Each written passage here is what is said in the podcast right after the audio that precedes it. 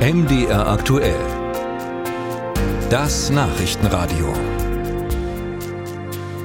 Falls Sie ein Auto haben, dann ist bei Ihnen vielleicht auch schon der Bescheid Ihrer Autoversicherung reingeflattert für die Beiträge im nächsten Jahr. Und vielleicht mussten Sie auch erstmal ganz ruhig atmen, als Sie das Schreiben gelesen haben, denn die Preise gehen ordentlich nach oben. Teils verdoppeln sie sich sogar.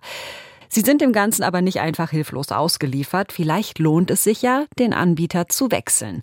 Finanztest hat 158 Tarife miteinander verglichen und was da herausgekommen ist, das weiß Susanne Meunier von Finanztest. Hallo, Frau Meunier.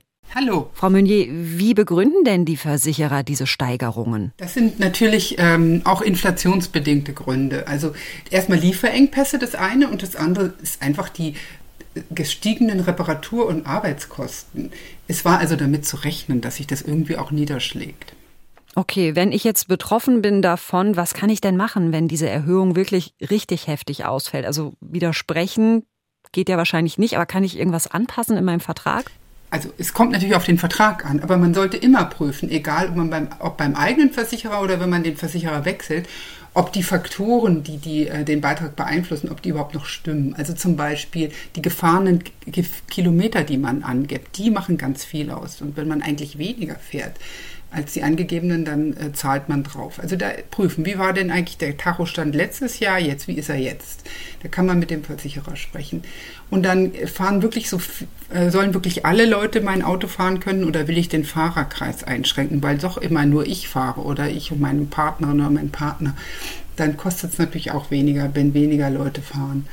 Und dann gibt es natürlich auch noch, wenn man jetzt einen Vollkasko-Tarif hat, äh, den sogenannten Werkstatttarif das bedeutet, dass man, wenn das Auto dann einen Schaden hat, äh, das in einer bestimmten Werkstatt ähm, reparieren lassen muss. Den, der, die Werkstatt wird vom Versicherer dann genannt. Das macht auch einen ähm, Punkt aus. Also zum Beispiel da kann man dran rumschrauben. Okay, also es gibt ein paar Stellschrauben. Wenn ich jetzt aber merke, nee, da ist nicht viel zu holen und entscheide mich zu wechseln, was muss ich dabei beachten? Rechtzeitig kündigen. Also das bedeutet, äh, der normale Kündigungstermin ist der 30. November, also rechtzeitig die Kündigung schicken. Allerdings, wenn der Beitrag sozusagen unabhängig ähm, von sonstigen Umständen oder also Bestandteilen des Vertrags ähm, gestiegen ist, hat man sowieso ein Sonderkündigungsrecht.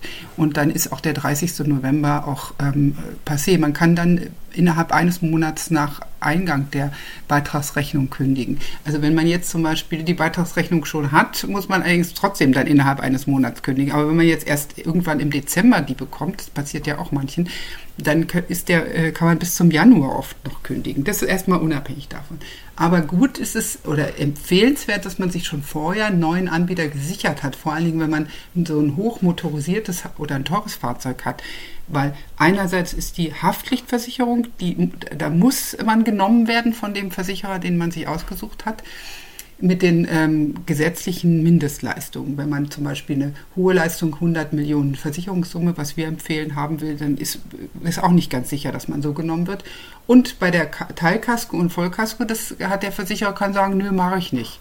Also Autos, die oft geklaut werden, zum Beispiel äh, so, so bestimmte SUVs, da sollte man auf jeden Fall vorher schon mal einen neuen Versicherer mit dem gesprochen haben.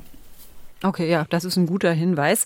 Wie viel kann ich denn dann auch sparen? Zwischen den teuersten und günstigen Tarife liegen in den Beispielen fast immer mehrere hundert Euro. Wie viel jetzt der Einzelne sparen kann, hängt natürlich davon ab, was hat er denn jetzt schon für einen Vertrag.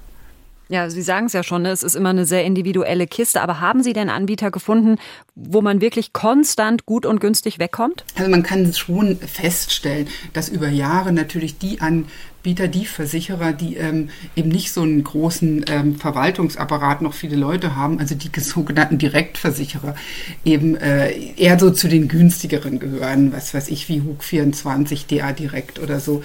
Es ist Potenzial drin, wenn man jetzt so einen Anbieter hat, der so mit vielen Vertretern noch arbeitet, so ein ganz äh, konservativer, kann sein, dass der einen teureren Tarif hat. Und dass man, also es ist halt natürlich sehr individuell, aber das Sparpotenzial, das in der Autoversicherung gegeben ist, sollte man schon ausnutzen.